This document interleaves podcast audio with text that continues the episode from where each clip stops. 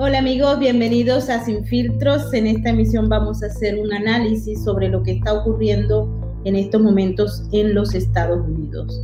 En el Senado hay un juicio político contra el expresidente Donald Trump y por otro lado pues se está manejando una serie de agendas que vamos a discutir con el experto Eric Fajardo, ya ustedes lo conocen muy bien, él ha estado acá en Sin Filtro en varias oportunidades y me va a acompañar en la entrevista nuestro aliado de Libres 2.0, Luis Martín. Antes de irnos con nuestros invitados, quiero agradecerles a todos aquellos que se están integrando a nuestro super chat. Recuerden que para nosotros es muy importante todos sus comentarios, opiniones y recuerden que si les gusta nuestro trabajo, regálennos un like. Hoy los moderadores van a estar allí pendientes de que no se vayan a pronunciar o a escribir las palabras que están prohibidas en esta plataforma porque la censura ha llegado a los Estados Unidos. Así es que estoy muy agradecida con Nesta, con Finky, con Tamaris López y con Italia Chirinos por la colaboración que nos hacen. Y ahora vamos a darle la bienvenida. Luis, bienvenido. ¿Qué tal? Muy buenas. Muchas gracias por invitarme. ¿Qué tal? Hola, hola. Bueno, para mí siempre es un placer compartir contigo y vamos a darle la bienvenida también a Eric Pajardo, nuestro invitado de hoy, a quien vamos a entrevistar. Eric, bienvenido. Hola, Mayr Bort. Como siempre, un placer estar en tu espacio. Gracias por la invitación. Sí, bueno, el punto principal eh, de la discusión eh, es Donald Trump. Donald Trump está en el Senado en estos momentos eh, siendo objeto de un impeachment, un juicio político. Hemos escuchado a los abogados, hemos escuchado a los uh, representantes del Partido Demócrata y bueno, este, la verdad es que son dos mundos diferentes, Eric. Y por otro lado, también eh, ha sido discutido y ha sido realmente planteado en diversos tópicos el artículo de la revista Times que plantea una conspiración de varios sectores, entre los cuales se encuentran los titanes de las corporaciones económicas, los grupos de izquierda radical, para sacar a Donald Trump de la presidencia durante estas elecciones que concluyeron con todo este aparataje que hasta el momento ocupa la clase política norteamericana. Entonces, mm, no sé, empezamos creo que por el impeachment y luego nos vamos al artículo, Eric. Bueno, sí, mm, el impeachment es un culebrón en términos de comunicación política, ¿no? Es, una, es un mito de gobierno contado por episodios. Mm, le llamo culebrón porque precisamente esa es la lógica del ópera soap americano, ¿no? Cada episodio responde a una lógica de tantear en el espacio social cómo ha ido recibiendo las previas entregas la población o en este caso los espectadores. Entonces, veo ese mecanismo aplicado acá, es un mecanismo de manual de la comunicación política clásica. El aparato demócrata, el aparato mediático demócrata, está manejando esto episódicamente, está tratando de más allá de los argumentos, más allá de la foto del día, como decimos nosotros, eh, mantener viva la sensación térmica, crear un clima general de cuestionamiento moral. Esa es la base de la estrategia comunicacional. Quiero empezar diciendo que el impeachment es un, es un acto político comunicacional. No hay consecuencia jurídica que ellos persigan. Y esto me parece venido un poco de la experiencia de la izquierda latinoamericana. Voy a encontrar el asesor, es mi gran tarea, voy a encontrar el asesor político que últimamente ha estado ayudando al Partido Demócrata a recuperar estrategias no tradicionales pero sí parte de la experiencia, llamémosle así, de la izquierda radical latinoamericana e incorporándolas dentro de su manual político. El hecho de eh, usar la judicialización de la política es algo muy propio de regímenes eh, chavistas y evistas, en el caso de Bolivia, o los regímenes correístas, ¿no? La persecución basada no solamente en judicializar para inviabilizar políticamente al adversario, sino también basada en descalificar cuestionar moralmente, lo que llamaban los leninistas clásicos la caracterización del enemigo, ¿no? esta caricaturización a un punto en que incluso las personas más convencidas empiezan, dentro de la lógica clásica del miente, miente, algo queda de Joseph Goebbels, a dudar el propósito, la intención, teóricamente hablando, de esta estrategia no es establecer ningún hecho, no es alcanzar una verdad, no es lograr un fallo judicial, es generar tal nivel de desestabilización en la gente que marques un nuevo frame, un nuevo encuadre en el cual se da por hecho de que hay algo irregular. Lo has escuchado tanto, se ha bombardeado tanto a la gente que de repente se da por hecho de que algo tiene que haber alrededor de este personaje al que le llueven los juicios, las acusaciones y de quien la media se encarga, como se encarga un carnicero, de destazar pedazo por pedazo el cuerpo de un animal, episodio tras episodio, ¿no? Ahora hay que ponderar el manejo que están teniendo del caso del juicio de impeachment. La foto de hoy día ha sido definitivamente la declaración del incitador en jefe, ¿no? ese, ese concepto que han empezado a usar los abogados eh, del Partido Demócrata en este caso. Vamos a decir que probablemente representan a una específica eh, población a un específico actor social o finalmente a una, en apariencia, una víctima, pero la estrategia es una estrategia de comunicación demócrata, ¿no? Y ellos están usando esto del incitador en jefe, tratando de establecer una conexión neurálgica entre lo que Donald Trump expresó verbalmente y lo que la gente seguramente hizo después de unas cuadras en, el Capitolio. Sin embargo, hay un elemento todavía más importante y es el, el elemento de empezar a usar todo esto que las tecnologías de la información les han proveído últimamente. Han empezado a usar esta especie de sensor que tienen, que ellos dicen que un hacker lo, consiguió y se los pasó a los del ah, New York Times, pero que en realidad es una gráfica de dónde cada persona se movía y cómo se movía y si entraba o no entraba dentro del edificio o los predios del Capitolio a partir de un rastreo, de un equipo, de un mecanismo de vigilancia, de espionaje interno que te dice dónde está cada ciudadano accediendo a su database y al geolocalizador de su smartphone. Aquí estamos peligrosamente rozando, y este es mi segundo punto, la violación de las libertades fundamentales en los Estados Unidos, ¿no? Esa estrategia de lanzar como anónimos denuncias que generan autocensura y definitivamente generan en la población pánico del ejercicio de sus derechos civiles es otra estrategia traída del manual de guerra de los comunismos eh, o si tú quieres de los socialismos en Latinoamérica. Hay alguien acá y va a ser muy interesante, lo voy a hacer objeto de mi columna en los diarios de mi país cuando lo encuentre, que está asesorando con todo este bagaje de experiencia al Partido Demócrata. Imagino que es eh, algún asesor probablemente de origen venezolano, cubano no es definitivamente, este no es el estilo de, guerra mediática de los cubanos, o probablemente es ecuatoriano o quizás hasta argentino. Hay que encontrar a la persona que está retroalimentando el, arsenal de, la guerra, digamos, táctica demócrata. Están haciendo cosas muy interesantes, pero en la lógica está de eh, utilizar la imagen del día. Hoy día han mostrado videos inéditos, supuestamente imágenes inéditas, que nunca se habían ocupado. Se han ocupado de hablar de que tienen probablemente la posibilidad de identificar persona por persona quiénes sí, quiénes no entraron, con base a esta información anónima que habría llegado. ¿no? Y lo que yo creo que en, el, en el ámbito público debería suscitar esto más que un acto de consternación o de autocensura, es la activación de medidas jurídicas en el marco de los derechos humanos y los derechos civiles en los Estados Unidos. No entiendo, ojalá no me esté equivocando yo, por qué todavía no hay un grupo de defensores de los derechos civiles empezando a trabajar en demandas para garantizar que ninguna compañía de teléfono sea capaz ni de producir ni tampoco de socializar de esa manera en la que lo están haciendo bases de datos sobre geolocalización sin la autorización de los ciudadanos. Esa es una violación tan grave a las libertades civiles como la que perpetró la NSA unos años atrás, cuando dentro del marco este del fantasma del terrorismo se permitieron hurgar dentro de nuestros teléfonos.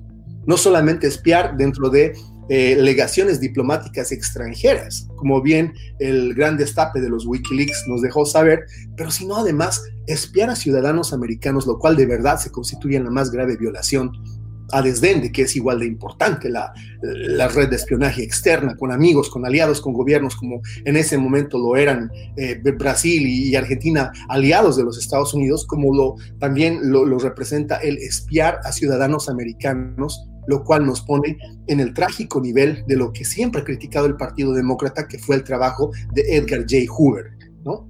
Ha sido uno de los paradigmas que ha usado siempre el Partido Demócrata para tratar de criminalizar el accionar del Partido Republicano. Bueno, pues ciertamente llegar al nivel al que estamos llegando es seguramente lo más cercano que yo he visto a las prácticas o a las tácticas de Edgar J. Hoover, que independientemente del partido político al que pertenecía, son denostables. Y venidas de los demócratas me parecen todavía más denostables porque implican la negación de todos aquellos valores a los que ellos acuden y de los que discurren cotidianamente en sus narrativas, ¿no? Creo que aquí me quedaré en esta primera parte en lo que hace al impeachment de Mayboard. Sí, eh, Luis, ¿tienes una pregunta para hoy? Sí, la verdad es que todo esto es, eh, es una operación que a la gente quizás le pueda parecer que, que, sacamos las cosas de contexto, ¿no? Cuando, cuando sometemos a un análisis tan profundo todo lo que ha pasado, pero la verdad es que me da la sensación de que simplemente estamos rozando la superficie de, toda este, de todo este esquema de manipulación. Eh, yo siempre hago el análisis y digo, si ustedes buscan en Internet eh, bullying, el, bullying de los niños, ustedes van a ver un esquema repetido, que son muchos niños señalando, bueno, hay uno que está acusando y hay el resto que están acompañando al, bullying, ¿no? Al, al que ejerce ese acoso. Y yo creo que aquí estamos eh, viendo una adaptación macro, ¿no? Estamos viendo un señalamiento, una criminalización y un aviso a navegantes. Cuidado, porque si te pones del lado de esta gente, del lado de Trump, del lado de los republicanos, dice, tú también vas a recibir de esto. Y hemos visto la, famosa eh, estrategia de la cancelación, una persecución que es muy difícil de entender y que es verdaderamente sorprendente que se produzca en los Estados Unidos a todos y cada uno de las personas que se han atrevido a exigir algo tan sencillo como la legalidad, como el cumplimiento de, algo. Y, la verdad es que, eh, y la que verdad es que, bueno, pues veo aquí que esto se ha trasladado al juicio de incluso el propio Partido Republicano. Me da la sensación de que, por los titulares que he visto, que, esta, que toda esta estrategia está sometiéndose a juicio si van a ser buenos o malos republicanos. Porque ser republicano ya es malo, pero bueno, se lo van a hacer perdonar si es que apoyan el juicio Trump. Sí, es interesante. Tengo un comentario respecto a esa es otra interesante estrategia también de los marxismos-leninismos tardíos en Latinoamérica, ¿no? Es decir, es... Este, Eric, creo que se te fue la señal. ¿Aló? ¿Me pueden escuchar? ¿Aló? Sí, yo, yo, yo escucho bien, yo escucho bien. Quizás es Maybor la que, la que, bueno, momentáneamente ha perdido la señal, pero por favor, Eric, eh, continúa porque me imagino que... Sí, eh, es la vieja tesis leninista de o eres parte de la solución o eres parte del problema, ¿no?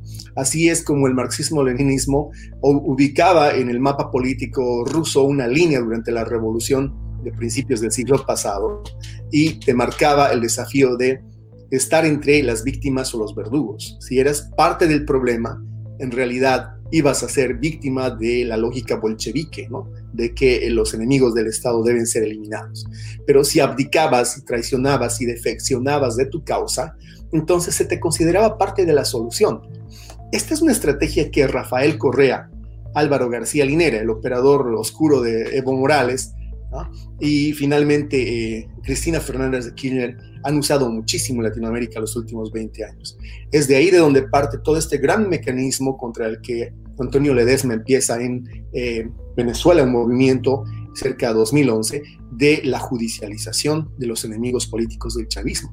Nadie lo quiere decir todavía, pero el chavismo tuvo su propio plan cóndor, un plan cóndor que implicaba que independientemente si eras un opositor en Bolivia, en el Perú, mientras estaba Humala ahí, en, Brasil o en Venezuela, podía ser no solamente extraditado y devuelto a tu país, sino eras también víctima del andamiaje de judicialización mediática, de criminalización a través de los medios y social media que habían armado tan eficientemente este grupo de países. Yo le llamo el plan cóndor del chavismo.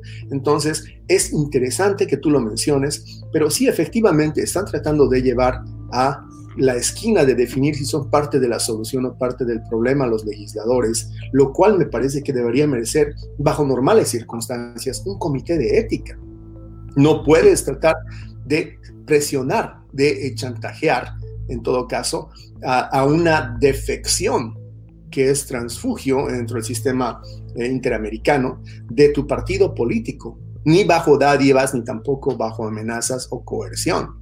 Estamos aquí frente a un manejo político que es bastante inusual de parte del Partido Demócrata, lo que no quiere decir que en el pasado no hayan perpetrado cosas, al final de, cuentas esto es política, no hayan perpetrado cosas eh, riesgosamente próximas a la ilegalidad, pero definitivamente esto es sin parangón, esto no tiene paralelo en las experiencias previas, creo que se han graduado en técnicas marxistas-leninistas, más allá de que el presidente Biden niegue su distancia política del grupo encabezado por Bernie Sanders y, por supuesto, bajo el generalato de Alexandria Ocasio Cortés. Yo creo que si definitivamente es como Bernie Sanders dice que no hay una hegemonía de los socialistas en este momento dentro del Partido Demócrata, lo cierto es que sus métodos son definitivamente hegemónicos. El arsenal de guerra política, de guerra mediática del Partido Demócrata está usando clarísimamente AK-47 para ponerlo de manera metafórica, armamento que ha sido producido dentro del el universo de los socialismos latinoamericanos.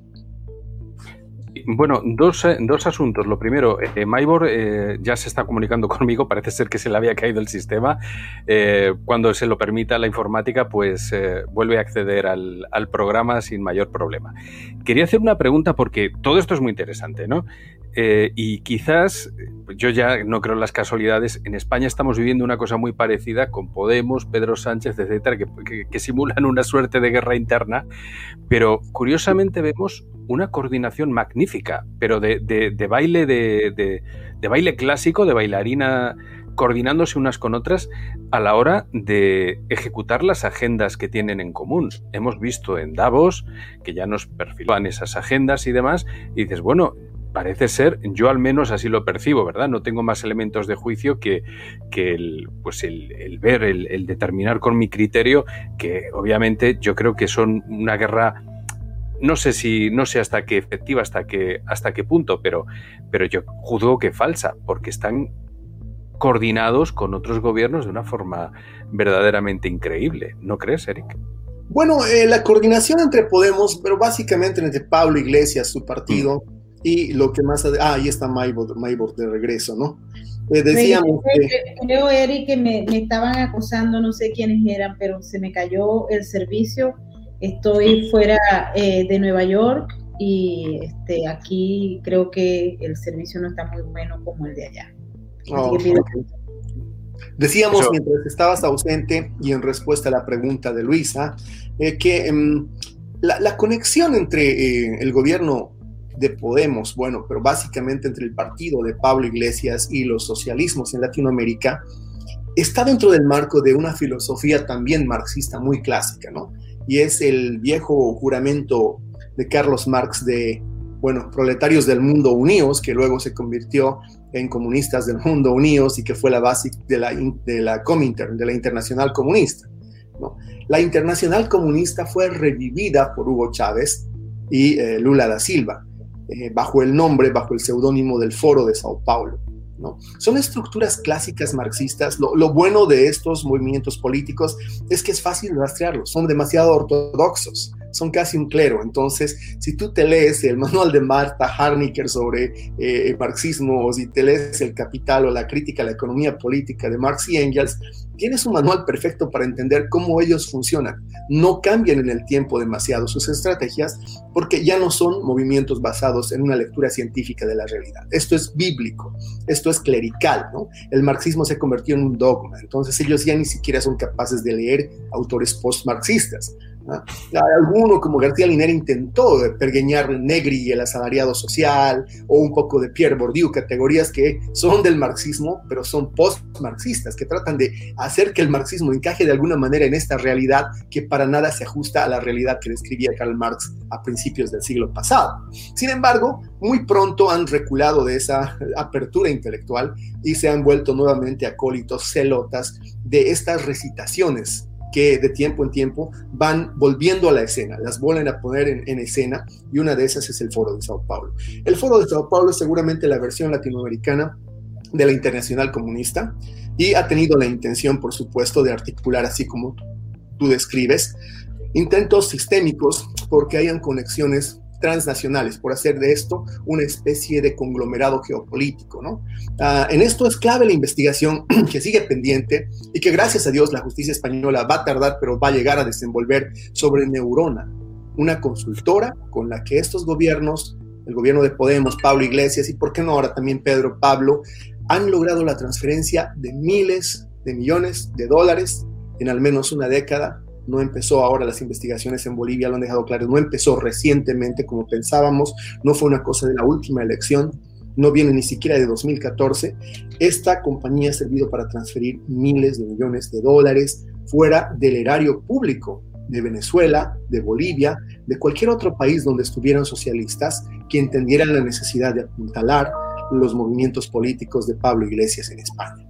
¿No? Entonces, en respuesta a tu pregunta, definitivamente sí, hay una estructura pannacional, transnacional, transoceánica, sobre la cual ellos montan en base al modelo de la internacional comunista, un afán en el cual la billetera es común y va el dinero donde se necesite desestabilizar o en la semántica de ellos hacer la revolución para poner un gobierno afín, ¿no? Así es. En, Eric, yo quería hacer referencia a lo que tú estabas planteando sobre la violación de los derechos civiles en los Estados Unidos y en otros países de América Latina. Bueno, en, Europa también se ve. Hemos visto con estupefacción como, por ejemplo, el Banco of America entregó información al FBI de ciudadanos que estuvieron en Washington en el día de la toma del Capitolio o de las manifestaciones que se presentaron en el Capitolio. Y hemos estado discutiendo con algunos de los abogados con los que trabajamos justamente hasta qué punto eh, el ciudadano norteamericano ha perdido prácticamente todo, porque anteriormente eh, para poder entregar información los bancos iban a la corte, o sea, los que estaban solicitando la información iban a la corte y la corte ordenaba entregar este, la data que se requería. Pero en este caso fue voluntaria. Es decir, ellos decidieron de manera voluntaria entregar la información para eh, que ubicaran a las personas que estuvieron allí. Y esto me pareció tal vez lo más peligroso de todo lo que ha pasado en materia de pérdida de libertades porque uno cree en el banco, se firma, una confidencialidad con el banco y ahora resulta que el banco, así como las empresas de teléfono, que eran las que tú estabas eh, señalando, o eh, las mismas redes sociales, entregan toda tu data. ¿Hasta qué punto eso se puede llegar a judicializar tomando en cuenta que pareciera que la justicia no está funcionando a favor de los ciudadanos? Bueno, creo que no es necesariamente la justicia lo que está fallando acá, pero eh, porque eh, la justicia tiene dos lados, Myboard. Por una parte están los administradores de justicia, pero por otra parte están los ciudadanos que son los que incidentan, los que producen en realidad los alegatos. No hay una violación de la justicia hasta que alguien no se mune de los elementos eh, para determinar que sus derechos están siendo violados y los representa. Lo que creo que está fallando es ese empoderamiento del ciudadano en los Estados Unidos, sobre todo los nuevos americanos ya han venido de una estructura mental en la cual no se sienten ellos en, el derecho, no se sienten en la libertad de cuando han establecido que un derecho ha sido violado, impetrar una queja o presentar una, demanda. Y es lo que en este momento debemos hacer. Yo había advertido un mes atrás o dos cuando hablamos la primera vez en tu programa que tenía un peligroso, creaba un peligroso antecedente dejarle a Mark Zuckerberg y a Jack Dorsey hacer lo que estaban haciendo con cargo a un supuesto acuerdo de servicios en el cual se basa eh, la relación entre el usuario y las redes sociales Facebook y Twitter y decía aquella vez que era un peligroso precedente porque ahora yo voy a usar un principio comunista que dice que el eslabón más débil de la cadena es siempre el que se rompe. Cuando tú permites que ellos violen tus derechos en función al acceso a las redes sociales, lo que estás dejando es que se sienta un precedente para que después sea la compañía telefónica y después sea tu banco y después sea tu landlord o quien sea que pueda proveerle al Estado información tuya. Lo que los Estados Unidos no ha tenido en su experiencia política lo que los ciudadanos americanos hasta ahora no han tenido. Es un importante bagaje que, gracias a Dios, los nuevos migrantes han traído de países de África, de, de Latinoamérica, donde en realidad sí existe, sí existe la claridad de que el ciudadano tiene que representar sus derechos primero y ante todo ante el Estado hay una dialéctica, hay una contradicción en cualquier otro país del mundo clarísima entre el ciudadano y el Estado. Quizá es por la ausencia de garantías civiles, quizá es por la precariedad de los estados fuera de los Estados Unidos, quizá es por el hecho de que también tenemos una proliferación de regímenes dictatoriales y de excesos de autócratas en otros países, pero eso nos ha educado en saber que el ciudadano tiene que estar preparado para pensar siempre que el Estado va a estar violándole en algún momento sus derechos si no está atento. Eso no existe en los Estados Unidos. Yo veo que se dejan pasar cosas tan significativas, tan trascendentales, como el hecho de que principios de derecho protegidos por la Constitución estén siendo violadas con cargo a acuerdos de parte que jamás podrían sentar jurisprudencia para que te puedan conculcar un derecho fundamental. ¿No? Acuerdos de parte no, son permitidos de conculcarte derechos fundamentales. Los derechos fundamentales están protegidos por encima de cualquier otra ley, por encima de cualquier acuerdo de partes.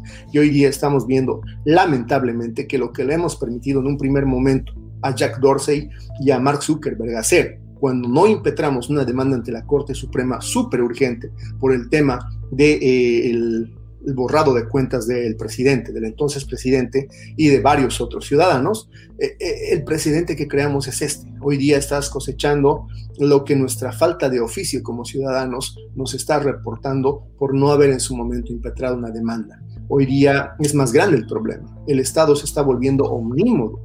Quiero que te pongas a pensar, ¿dónde está el credo liberal?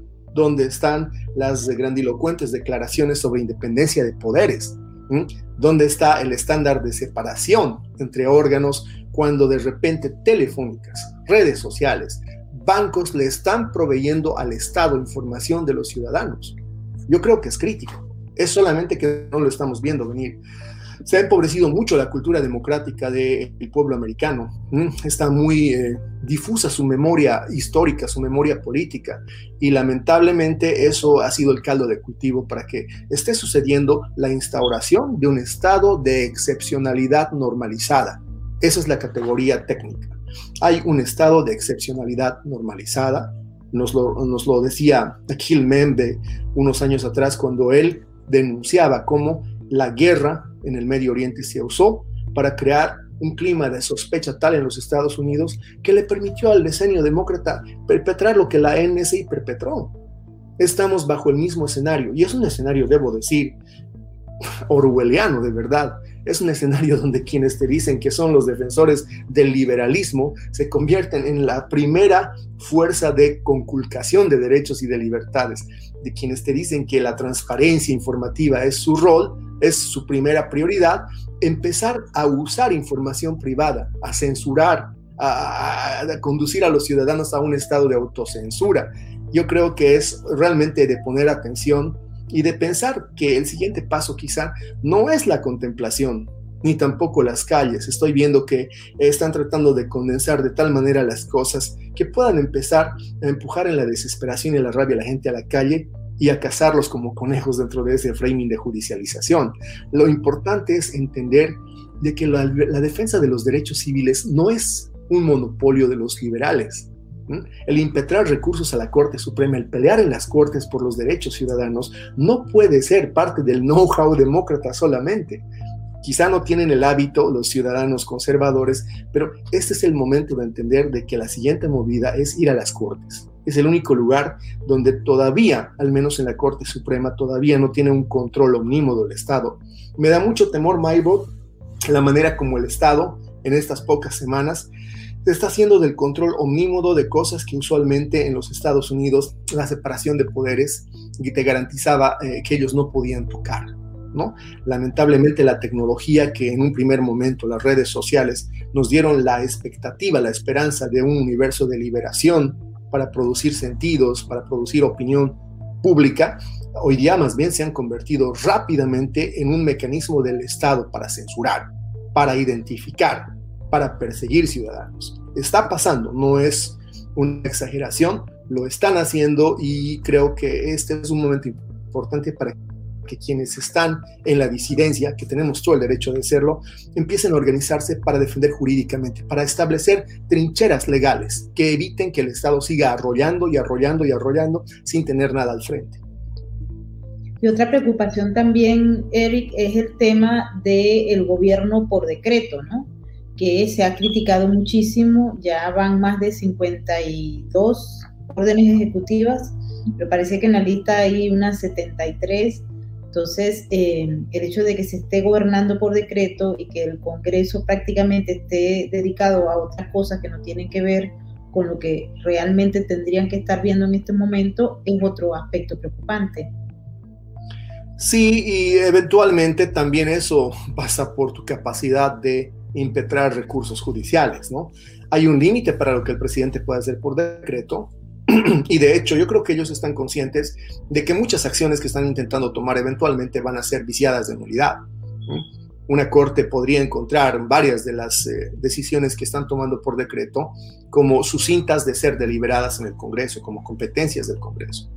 Y entonces eventualmente se van a caer creo que lo que está tratando de hacer en términos políticos Joe Biden es de ganar tiempo con esas, eh, con esas órdenes ejecutivas, tratar de allanar el camino, más o menos de dibujar una, una senda política por donde él está pensando que debería ir su gestión y eh, eventualmente tratar de convertir esas intenciones de decisión que están en sus órdenes presidenciales en leyes cuando la correlación de fuerza lo favorezca.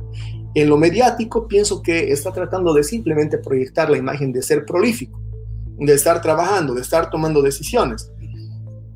He escuchado a la nueva vocera, la señora Jen Psaki, debo decir con mayor respeto por ella y, también por la institucionalidad de la Casa Blanca, que debe ser de lejos la peor eh, portavoz que he escuchado. La he escuchado atentamente en el tema específico de inmigración y es un total despropósito lo que la señora dijo. No tiene el menor nivel de comprensión de lo que es eh, política migratoria en los Estados Unidos. No tiene un manejo mínimo de categorías como refugiado, asilado, recién llegado, nuevos americanos. Ha sido una confusión tal que los mismos periodistas le han llovido con preguntas que a pesar de no estar ella en terreno hostil, la han puesto en una situación bastante incómoda, ¿no? No sé cómo han ido sus siguientes dos conferencias de prensa, pero la que yo vi me mostró claramente que eh, lo que no hay es una capacidad de entender el problema eh, nacional. Esta es una administración que está empezando, al menos con un primer staff de, secretarios y de miembros del Ejecutivo, bastante débil. Mm, hay más intención declarativa en, los, eh, en las órdenes ejecutivas, en las tres que sacó sobre inmigración, que verdadero propósito, manejo técnico o capacidad de haber gestado una solución de fondo. ¿no? Están persiguiendo eh, el efectismo, están persiguiendo la eh, imagen, buscando la foto ¿no? de, de la reunificación de padres y niños. Y yo quisiera decir de que la experiencia, la política, esta decisión de Estado sobre inmigración no es siquiera un, artefacto producido por el, republicanismo o por los conservadores. Conozco de primera mano que la primera política de separación de padres e hijos fue el programa CAM, que llevó adelante el eh, gobierno eh, de Obama o los dos gobiernos de Obama. Como una gran concesión en 2015, hace una, precisamente una orden ejecutiva que después la lleva al Congreso para el Central American Minors, un programa de refugiados que se suponía rescataba a jóvenes refugiados de El Salvador, Guatemala y Honduras de la persecución y del riesgo de ser reclutados por las maras. Casi 150 eh, mil jóvenes llegaron bajo este programa pero este programa, más allá de que ofrecía en términos retóricos, era un programa que estaba instalando un criterio de selección arbitrario. Y lo dicen los reportes y lo puedes encontrar en lo que ha sido el alegato de Ramos versus Nielsen por eh, la, cancelación o la reapertura del programa CAM eh, durante el gobierno de Donald Trump.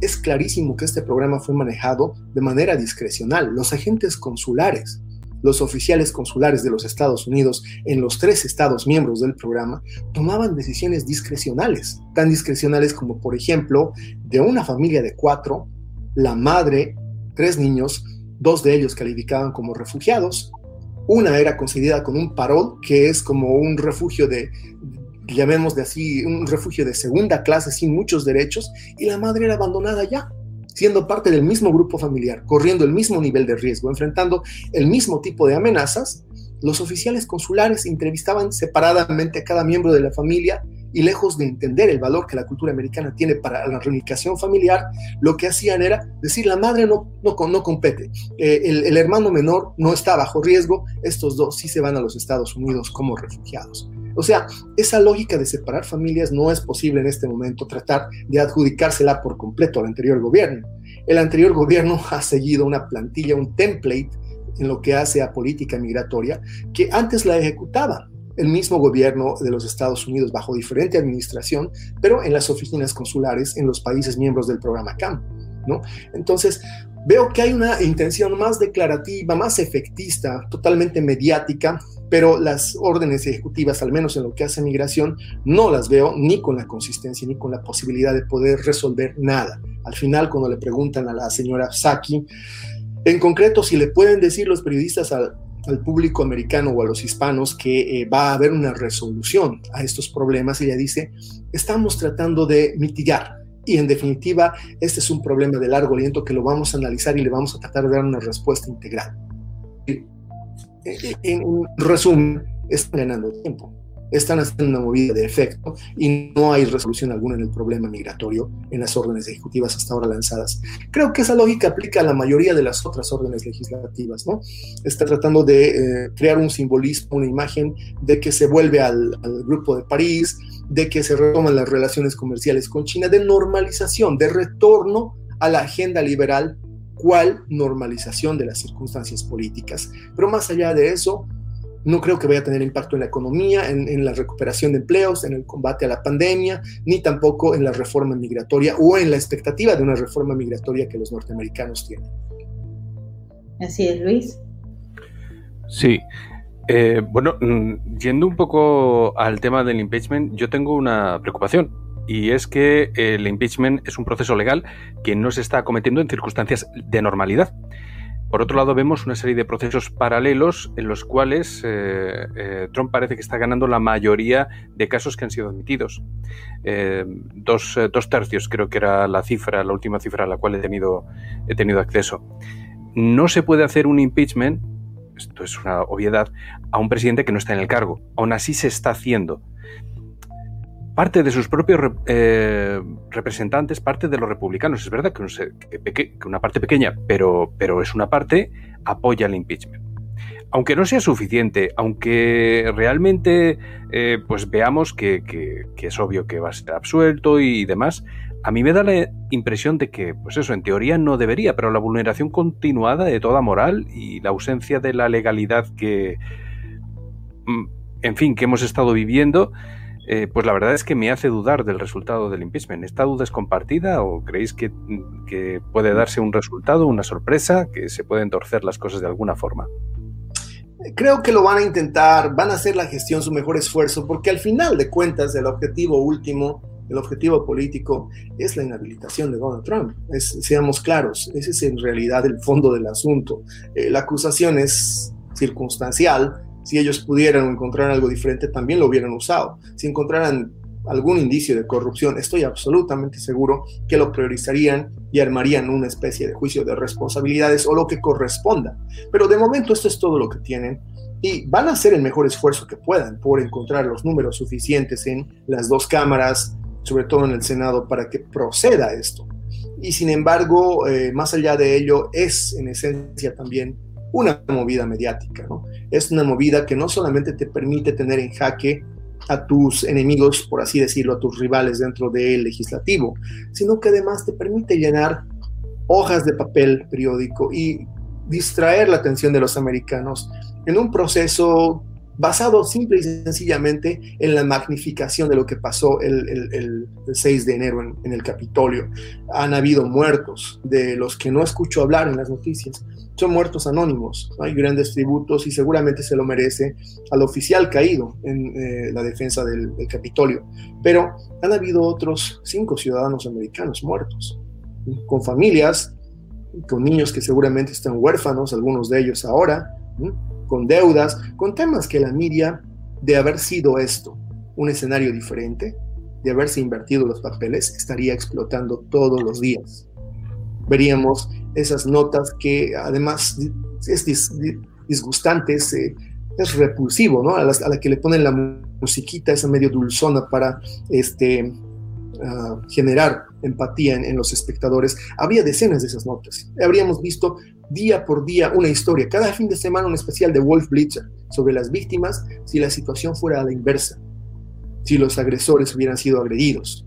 Sin embargo, como ahora los medios están bastante conformes, hay un silencio. Los han condenado a quienes murieron en la defensa de sus ideas, más allá de que estemos o no de acuerdo con ellas, los han condenado a morir en el anonimato, a no tener ni siquiera un reclamo de justicia. ¿Dónde están las otras víctimas?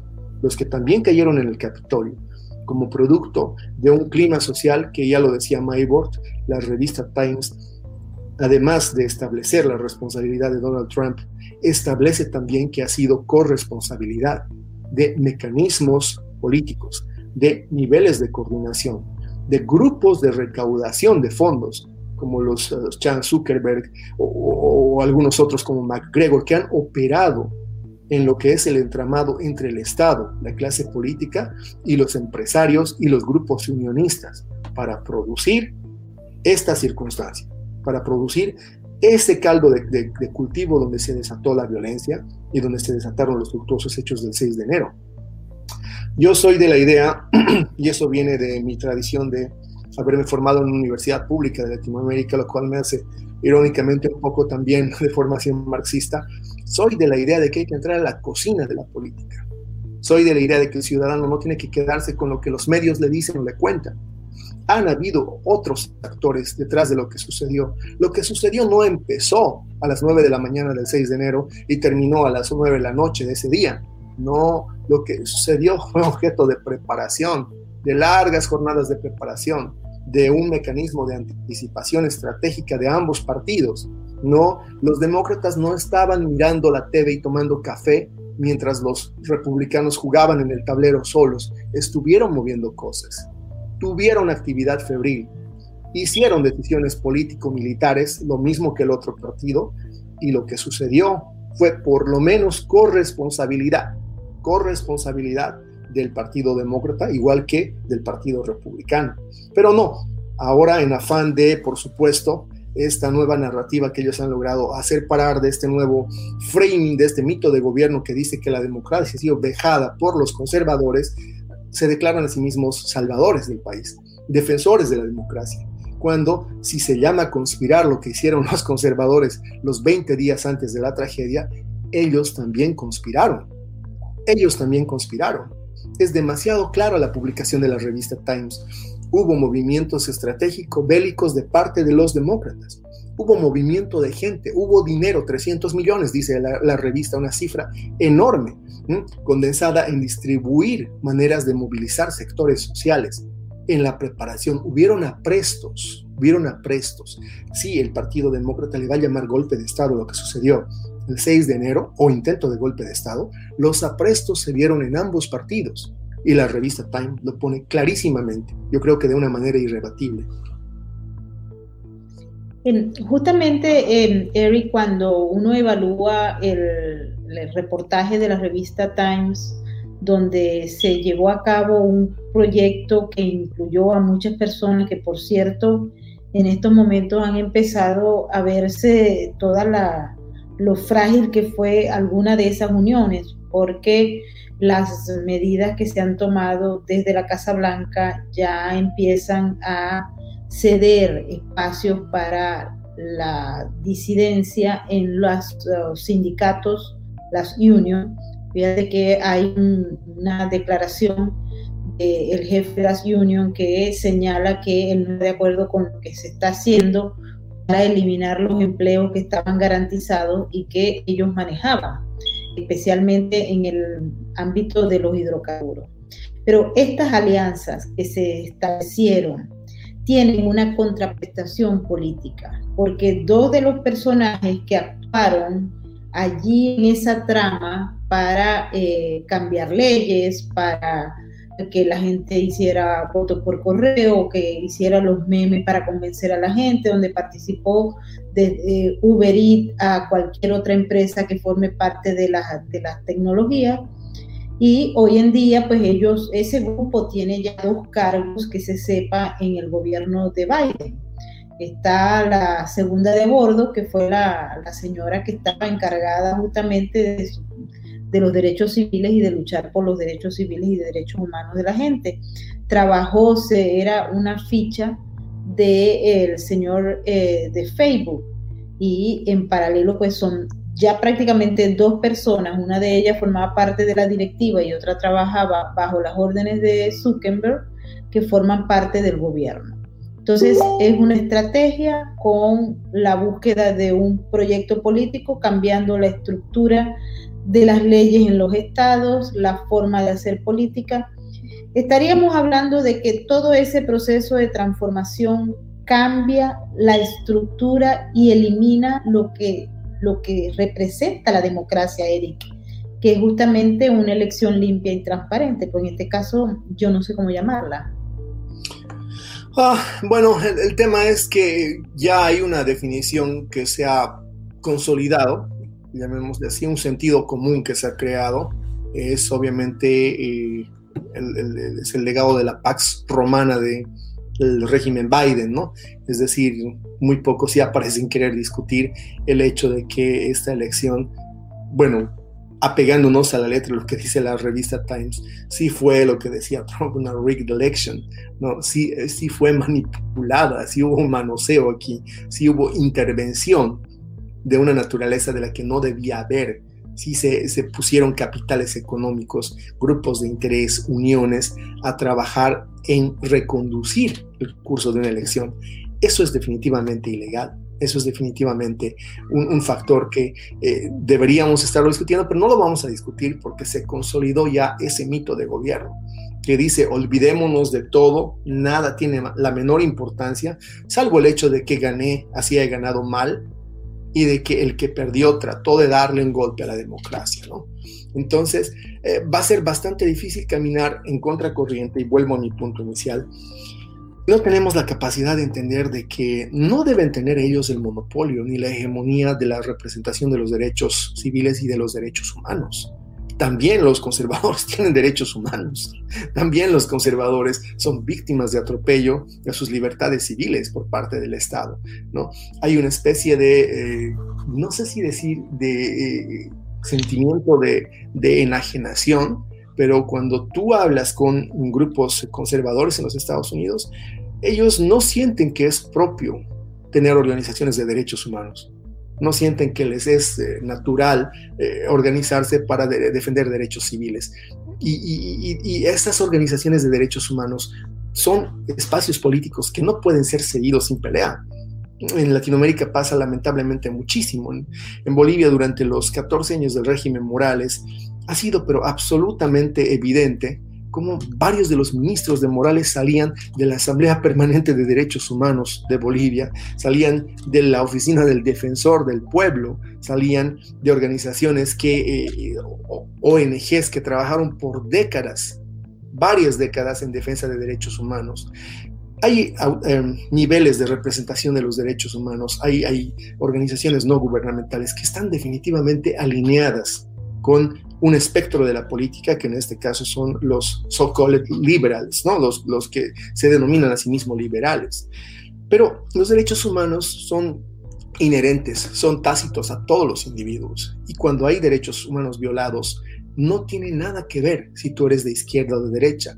La experiencia en Latinoamérica es que si tú vas a representar un derecho humano violado o una libertad civil violada a una organización de estas que termina siendo un monopolio de la representación civil de los derechos, eh, de repente te van a preguntar tu militancia. Y cuando ellos establezcan las circunstancias en las que tus derechos han sido violados, eh, seguramente van a desestimar tu derecho a una representación. No puede suceder esto. Las organizaciones de activistas, eh, los, los ciudadanos en disidencia, ejerciendo el derecho a disentir de este gobierno, necesitan empezar a organizar sus propias organizaciones de derechos civiles, de defensa de los derechos humanos, y necesitan empezar una campaña fuertísima de concientización de que existen otro ámbito de la defensa de los derechos humanos y de que las organizaciones actualmente concurrentes están alineadas partidariamente, están alineadas ideológicamente, lo cual las inhabilita de prestar un apropiado servicio. En teoría, todo ciudadano debería acceder a la defensa de derechos y estas organizaciones deberían favorecer a cualquier ciudadano que sienta que sus derechos han sido vulnerados. En los hechos, trabajan para grupos específicos de ciudadanos, Trabajan para grupos específicos de ciudadanos con militancia política definida. Va a ser muy importante saber que en este otro aspecto que mencionas, Mayborg, también la solución pasa por empezar a organizarnos para representar. Tenemos eh, medidas, lo que en Latinoamérica se llaman medidas cautelares en la economía jurídica americana. Hay maneras de impetrar recursos para parar los abusos, para detener esta clase de cosas que han sucedido sigan sucediendo.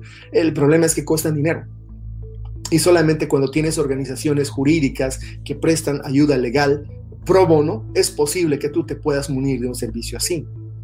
Eso implica un nivel de organización al que seguramente los no liberales no están acostumbrados, pero que tenemos que adaptar rápidamente. Tenemos que adaptarnos para sobrevivir. Existe la necesidad de producir nuevas organizaciones que te provean eh, lo que se llama servicio legal pro bono. Cada vez que uno de estos hechos que tengan que ver con el ejercicio de tus derechos políticos implique la violación de tus libertades fundamentales. Eh, Luis, adelante. Sí. Bueno, eh, también dar las gracias a... Tienes por ahí un, super chat de, Rafaela Velasco, cuando quieras lo, pones en pantalla. Muchísimas gracias, eh, Rafaela. A ver, sí que quería aprovechar para, decir, eh, bueno, que la verdad es que se agradece esta exposición acerca de la politología y de, lo que es el, populismo, ¿no? Eso de identificar quién es pueblo, quién no es pueblo y quién tiene derechos, quién no tiene derechos, que es algo que hemos visto con asombro desde fuera de Estados Unidos, incluso cuando Biden se permitía el decir, eh, si usted no es, si usted no me vota a mí, usted no es negro, de verdad, le asignaba la etnia. No, no, había, no había mayor exponente del populismo clásico dentro de las definiciones de la politología que nos llegó a quedar, nos llegó a quedar de, piedra. De todas formas, a mí me parece que están aplicando una suerte de gobierno paralelo amparado en lobbies. Es decir, yo creo que, la gente del arco ideológico de derechas nos amparamos en las instituciones como forma normal de gobierno y ellos han tenido la habilidad de formar todos estos tintan, todos estos lobbies y a mí me llaman muchísimo la atención que bien se ponen los nombres, ¿no? Antifascista, Antifa y son los fascistas. Es, es algo increíble. Contrasentidos. Y me, pero me preocupa mucho, me preocupa mucho porque uno de los grandes sustos políticos que yo me llevé en, mi vida fue, que lo relaciono con lo que está pasando ahora con Trump y ahora va a venir mi pregunta, eh, fue cuando elevaron los altares a, Castro, por ejemplo. Para mí era, era ver, ver uno de los monstruos de la, de la izquierda y, y defendible desde todo punto de vista. Cuidado que, que, vivió este señor tiempo y dices, ¿algo bueno haría? Pues no, era, algo impresionante.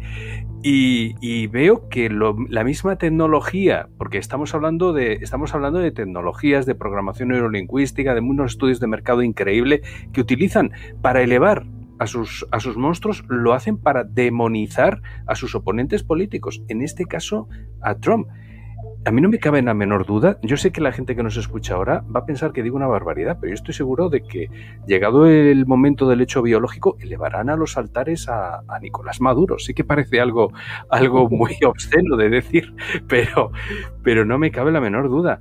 Y, y yo creo que la desactivación de toda esta maquinaria de propaganda ahora me gustaría saber si tenemos algún quicio de respuesta, pero me parece me parece francamente un muro eh, igual es una declaración desmoralizadora la que digo, pero me parece un muro infranqueable. O sea, no sé cómo podemos hacer frente a esto. Lo digo en serio, lo digo de verdad. No, no sé. En Latinoamérica decimos nunca aprendimos a jugar con las blancas. Eh, en el te tocan o las blancas o las negras, ¿no? Por alguna razón nos acostumbramos a jugar siempre con las negras. Los discursos eh, marxistas tienen la habilidad de establecer muy rápidamente una estructura de, encuadre en la cual ellos son los, muchachos buenos, ¿no? Claro, eso es lo que pasa cuando tú le das la iniciativa a los otros, cuando lo dejas jugar con las blancas, ¿no? Entonces ellos mueven la primera ficha y la primera ficha siempre es estructurar su narrativa, su framing, su metarrelato. En ese metarrelato, por supuesto, ellos son los directores de la obra y deciden quién es el bueno y quién es el malo. Entonces hay una serie de acciones identificadas, por supuesto, con las acciones del Estado, en las cuales se enmarca la, la negatividad la violación de derechos humanos, eh, bajo la presunción de que el indígena va a ser siempre la víctima de la violación de derechos. Eh, la minoría va a ser siempre el objeto del abuso del Estado. Son hábiles y, instalan ese frame. Una vez que lo tienen instalado, y después de décadas de controlarlo, que es lo que ha sucedido en Latinoamérica, es bastante complicado cuando te toca a ti estar al otro lado. Usualmente cuando te toca estar al otro lado, careces del know-how careces del savoir-faire, dicen los franceses, ¿verdad? Sobre cómo jugar con el otro color de fichas en el tablero. Tenemos que reaprender la política. Creo que por varios eh, decenios y quizás hasta siglos, eh, la política republicana ha sido una política muy formal ha sido una política demasiado formal. Nunca hemos hecho guerra de guerrillas, en términos metafóricos, por supuesto. Nunca hemos hecho la organización de base, y, esa es en este momento la sustancia de lo que está pendiente por alcanzar, por concretar.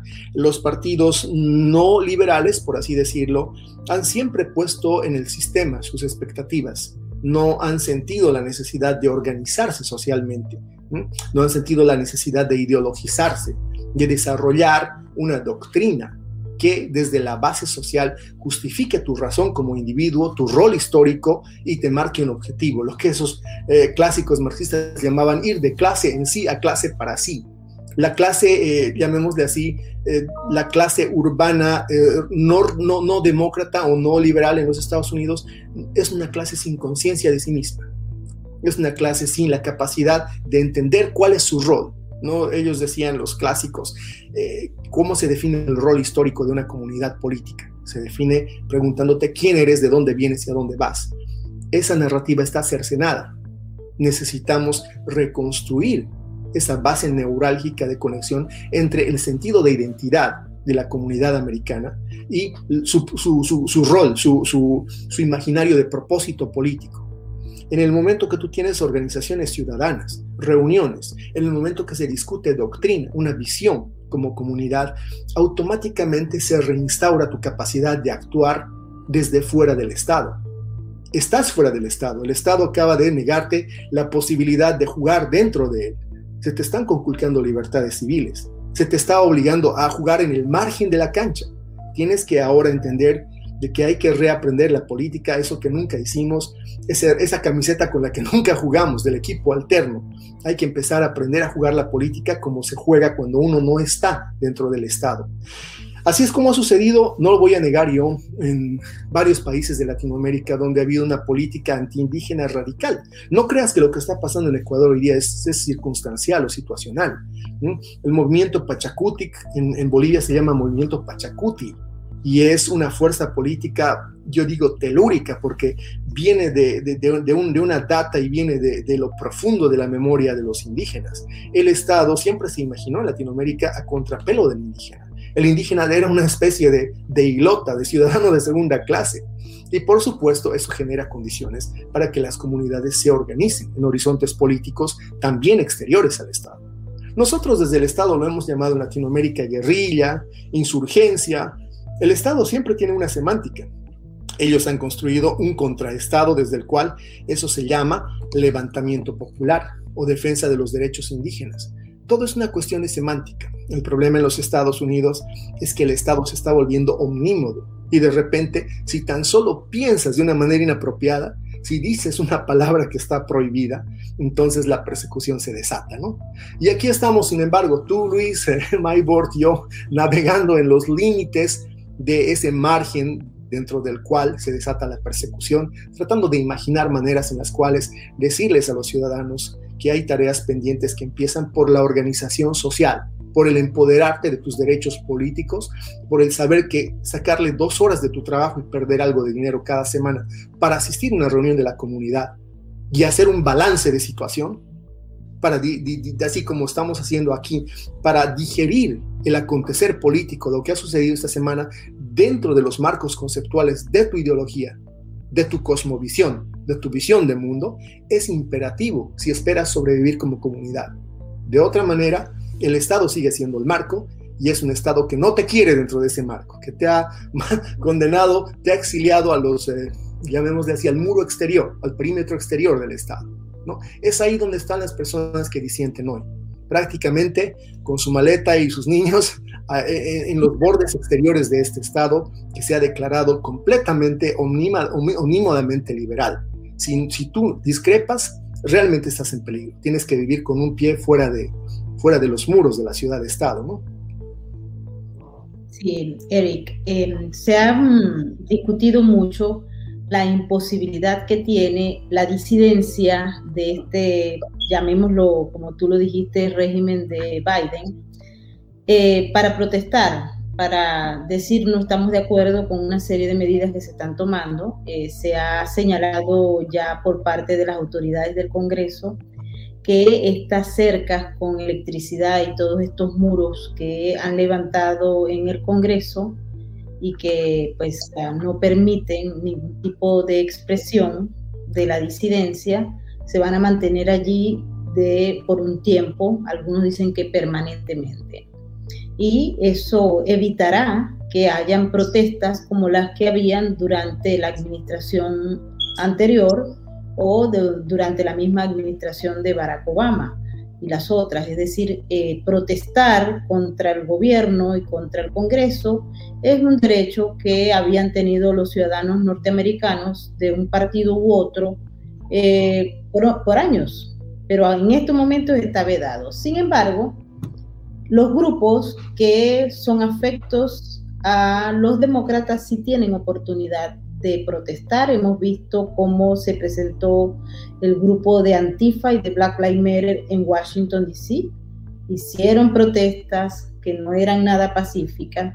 Y hoy nos llamó la atención, Eric, no sé si viste este tweet de la policía de Portland, donde estaban señalando que justamente ya se estaban haciendo presentes estas em, manifestaciones que intentaron pues y ah, de hecho atacaron a la policía de Portland. Eh, hay que recordar que el grupo de Antifa y de Black Lives Matter quiere hacer el desfinanciamiento de las policías y acabar con las, con las policías porque ellos tienen como objetivo que al menos eliminen el uso de las armas por parte de la policía y de financiarlas como tal. Entonces, em, se ve abiertamente que hay grupos antifa, pueden manifestar, em, Black Lives Matter puede manifestar, pero si nos vamos un grupo de periodistas a manifestar por cualquier cosa, no vamos a poder, o cualquier ciudadano normal tiene que ser periodista, o el que sea, el que quiera, porque anteriormente tenía derecho a protestar. Si no se puede protestar físicamente y no se puede protestar por otra vía, eh, ¿Tú crees que entonces, y volvemos a caer en el mismo punto, la, la única opción que queda es la organización social para ir a través de la justicia? Sí, pienso que ese es un escaño que hay que agotar, ¿no? La lucha es incremental siempre, la defensa de la democracia, de la genuina democracia, ¿no? De esta democracia institucionalizada, no de esta democracia hecha semántica, sino de la democracia entendida como la capacidad igualitaria de acceso a, servicios, a derechos de todos los ciudadanos, independientemente de su color, de su preferencia ideológico-política. E, esa democracia se gestiona por supuesto, niveles de organización social, en la doctrina, en la discusión, en el balance de situación del quehacer cotidiano de la política, en, en e, enseñarle a la gente la hermenéutica de la reflexión, los marcos básicos sobre los cuales una comunidad delibera y va ubicando los eventos del día a día en su gran, eh, llamémosle así, en su board de valores, en su board de eh, ideas generales, de, en este caso los valores republicanos, si quieres mencionarlo de esa manera. Después, o por supuesto, hay, hay el nivel de la protesta, pero hay un nivel de, protesta inteligente, hay un nivel de protesta episódico. Ah, la protesta en realidad genéricamente llamada la guerra de guerrillas, que no tiene que ver con tomar un rifle y levantarte contra el Estado. Eso sería no solamente arcaico, sino en este momento hasta estúpido. ¿no? Eh, se organiza de una manera en la que golpeas áreas neurálgicas de eh, la credibilidad de un Estado, de un gobierno. Le muestras precisamente sus inconsistencias en momentos claves del escenario internacional en los cuales ellos están expuestos, están de organizadores, de anfitriones, de eventos internacionales. Los grupos de protesta, como te digo, tienen una cultura que le va a tomar a los no liberales construir un buen tiempo. Pero, y en esto quiero ser muy incisivo porque tengo la amarga experiencia de Latinoamérica y de mi propio país, no hay que saltarnos las tareas de fondo. Usualmente los eh, partidos mm, conservadores tienen el mal hábito de pensar que todo se define en elecciones y no se dan cuenta de que estos grupos de izquierda la construcción del poder la llevan sistemáticamente por décadas, construyen por mucho tiempo ese savoir-faire sus ejércitos, sus grupos de choque irregulares tienen una consistencia, entrenamiento bélico, tienen generación. Antigua ya debe tener por lo menos tres generaciones. No es un grupo que de repente salió de la nada y, lo estamos viendo aquí tratar de improvisar cosas. No, tienen eh, instrucción militar. Antifa tiene instrucción militar. Yo no sé dónde ha sucedido esto, que el FBI no ha estado encima como lo están detrás de los grupos de la derecha en el, medio oeste, ¿no? No sé dónde ha sucedido esto, en qué planeta, que ellos no han anticipado que un grupo de universitarios de Berkeley puede tener preparación militar cuyo despliegue tú lo ves en cámaras, en las ciudades, cada que hay una protesta. En, en, Latinoamérica es normal. Todos los universitarios tenemos ese know-how, porque en cuanto viene la pelea por el presupuesto con el Estado, apareces en mitad de una calle, te sacan del aula y te pasan una molotov de repente eres parte de eso, es parte de tu cultura. Es casi una asignatura, es más, debieran darte crédito en Latinoamérica por todo ese know-how. Pero acá no. Acá implica que un grupo de estudiantes de Berkeley ha recibido instrucción específica de guerra de guerrillas. ¿Eso no es ilegal porque ellos se autodenominan de izquierda? Es mi pregunta. ¿Eso es menos infame eso es menos peligroso, eso es ser menos enemigo del Estado solamente porque tienes un label, el label adecuado. El ejercicio de esas capacidades y experiencias adquiridas en calle, en vía pública, no es tan sucinta de acción legal, de oficio de parte del Estado, como lo sería de cualquier grupo irregular de, llamémosle así, supremacistas blancos del medio uh, eh, oeste, son preguntas que tenemos que plantearlas. La búsqueda del estándar es parte de la organización, es parte de la formación y es parte de las primeras salidas de protesta inteligente. Los del G7, los del G10, saben de memoria muy bien que estos grupos se organizan, aparecen, están adoctrinados para conectarse por Twitter, protestan, rompen cosas, arremeten y de repente los Estados Unidos aparecen en la gran foto como un país miembro de un grupo de, greedy compañías o, millonarios que hacen de las suyas violando las reglas del mercado, violando los derechos laborales. Ese es el éxito de una movilización. Esa es parte de lo que tenemos que aprender, esas tácticas a las que siempre hemos repudiado, porque no las habíamos visto necesarias, porque éramos parte del Estado, Hoy día tengo la impresión de que ya no hay más lugar para nosotros en este nuevo estado mímodo, en este estado que no acepta divergencias ni discrepancias. E, e, eso te obliga a repensar tu rol político, a reorganizarte, a jugar con las fichas blancas, vuelvo a la metáfora del inicio, a tratar de entender que cuando el Estado está eh, organizado de una manera en la que tú eres exterior al Estado, entonces hay necesidad también de pensar formas desde afuera del Estado, de participar, de reclamar, de protestar y de finalmente ganar tus derechos de vuelta, ¿no? Así es, estoy completamente de acuerdo contigo, Luis. Sí, bueno, me ha hecho recordar una, una toma de declaración que le hizo una corresponsal de Bolivia que me decía, me, estaba contando cómo eran las manifestaciones allí. Me, dice, me dice, no, dice, aquí han sido pacíficas. Dice, lo único que ha pasado es que pues han tirado dinamita y lo que se hace aquí. Yo me, yo me llevé las manos a la cabeza y dije, ¿cómo que dinamita? Digo, eso es pacífico. Si es que hay, hay know-hows que son muy, muy, muy diferentes, totalmente de acuerdo. Es un gran punto el que tocas, Luis, porque quisiera decirte una cosa, si me permites interrumpirte. Creo que la democracia americana, los ciudadanos americanos la tienen muy, como dicen, for granted, ¿no? La dan, es, es demasiado gratuita, eh, la tienen muy fácil. no han peleado por ella. Y ese es el gran problema. Hay unas tres o cuatro o cinco, quizás seis generaciones de americanos que ya no entienden el valor de pelear por la democracia. Eh, tengo, le he pasado un par de tweets a, a MyBoard por el WhatsApp, una, una discusión que tuve agria con algunos representantes del Partido Demócrata la semana pasada, cuando se me ocurrió postear encima del video de Alexandria Ocasio Cortés, Sacha an overactress. Pero estaba exagerando de una manera que era grosera, era muy grosera. Insultaba eh, ese, ese, ese despliegue histriónico al sentido común. Enseguida me llovieron los, comentarios de su grupo de seguridad eh, informática, ¿no? Y obviamente la apariencia engaña. Alguien me llama, bueno, pues este copito de nieve y no sé qué cosa, ¿no? Y, se inicia una, una, una diatriba, se inicia una discusión. ¿Sabes?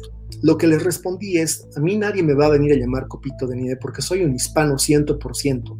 No soy un americano, hispanoamericano del Bronx de segunda generación.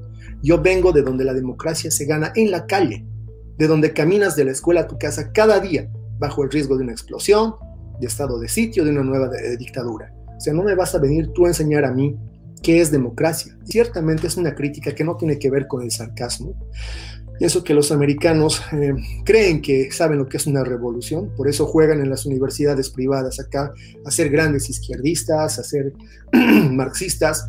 No saben que el marxismo tiene un precio en sangre. No saben que familiares, amigos mueren, desaparecen. No saben que hay 60 millones de desaparecidos en la historia del marxismo en China.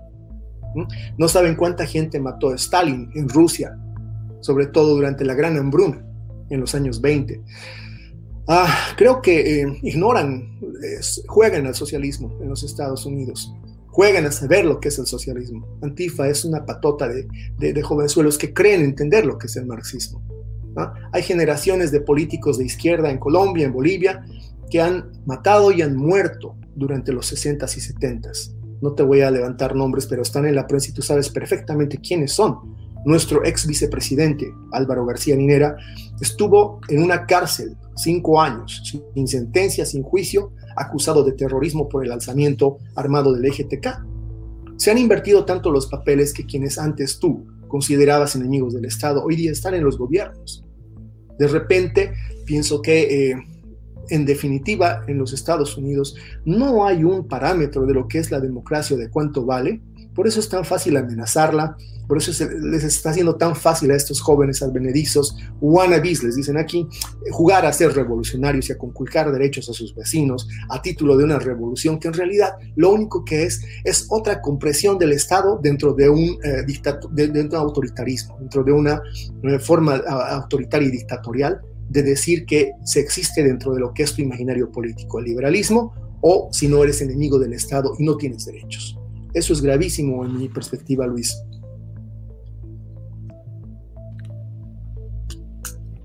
Sí. Adelante, Luis. Ok, de acuerdo. Sí, bueno, a ver, quería hacer una pregunta. Aquí hemos estado rodeando un poco el tema de, la inacción, de la organización de, pues, del arco ideológico de los republicanos, etcétera, etcétera. Pero yo tengo una, otra percepción. Yo creo que aquí no se ha estado reaccionando y mucho me temo que esa reacción puede llegar a darse porque entiendo que ha habido, esto es una percepción personal, una vulneración del proceso democrático. Es una percepción meramente personal intransferible.